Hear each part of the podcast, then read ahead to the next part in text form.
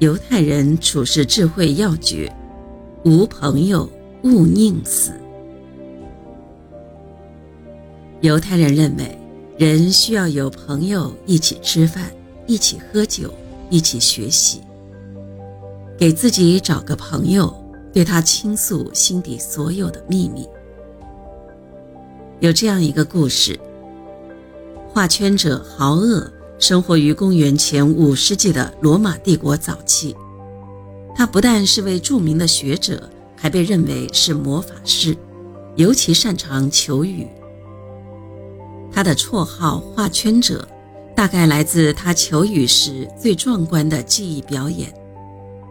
他在地上画一个圈，和他的祈祷者一起站进去，雨不多不少，正好满足庄稼的需要。当雨下够了，他就再祈祷，雨就停了。有一天，画圈者豪厄看到有个老人在栽豆荚树，他问那人需要多长时间，这棵树才能结果子。那人回答说要七十年。豪厄坐下来吃东西，觉得昏昏欲睡。他躺下睡着了，他周围的石头升起来，把它遮在里面。他一口气睡了七十年。醒来的时候，他看见有个人正在摘树上的果子。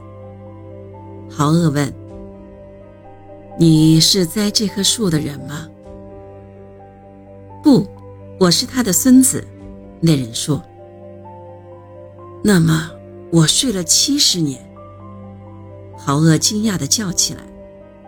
豪厄回到原本自己生活的地方，他问那个地方的人：“画圈者豪厄的儿子还活着吗？”他的儿子不在了，人们说。不过他的孙子还活着呢。我是画圈者豪厄，他说，但是没有人相信他。豪厄不得不离开家，来到他学习的地方。他看到很多学者正在一起学习。法律对于我们，就像在画圈者豪恶的时代一样清楚。他听见学者说，因为。不论什么时候，豪恶来到学习的地方，他总能澄清学者们阅读文本时遇到的问题。我是豪恶，他兴奋地对他们大声说。但是学者们不相信他。豪厄受到深深的伤害，他祈求死去，他的祈祷得到回应，他死了。于是便有了谚语：要么结成伙伴，要么死去。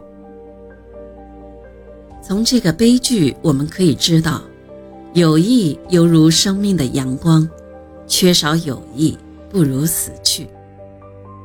犹太先贤对此认为：要么和朋友在一起，要么去死。还有这样一则故事。有个富翁生了十个儿子，他计划自己去世的时候给他们每人一百蒂纳。可是随着时光的流逝，他只剩下九百五十蒂纳，所以他给前九个儿子每人一百蒂纳，对最小的儿子说：“我只剩下五十蒂纳了，我还得留出三十蒂纳做丧葬费。”我只能给你二十蒂纳。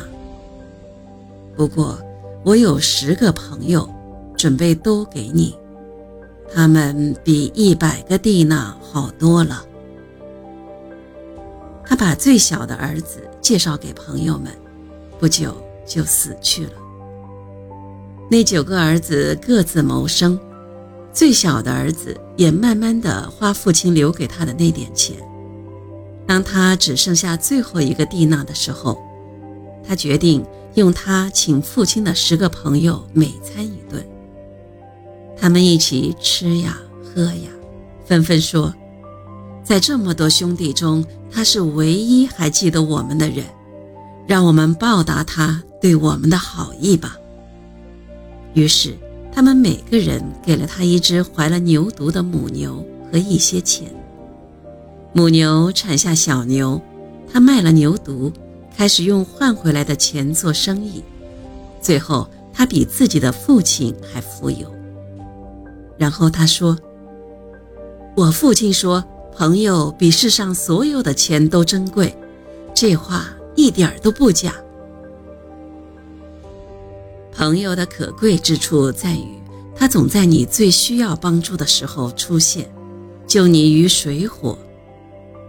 中国有句俗语说：“患难见真情”，就是这个道理。但是犹太人对于交友又是非常慎重的。每当他们遇到一个人时，他们都会思索一个问题：应该花多少时间去接触那个人？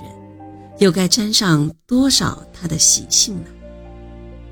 但是犹太人又认为，没有朋友的人就如同失去手臂一样，因此他们把朋友分成三种：第一种是像面包的朋友，这种朋友是经常需要的；第二种是像菜的朋友，这种朋友是偶尔需要的；最后一种是像病的朋友。这种朋友应该尽量避开。没有一个人能独自成长或独自坠落，所以在犹太人看来，寻求一个适合自己的朋友是人生中一件很重要的事。正如犹太格言所说：“走进香水店，就是什么都不买，也会沾上芳香的气味。”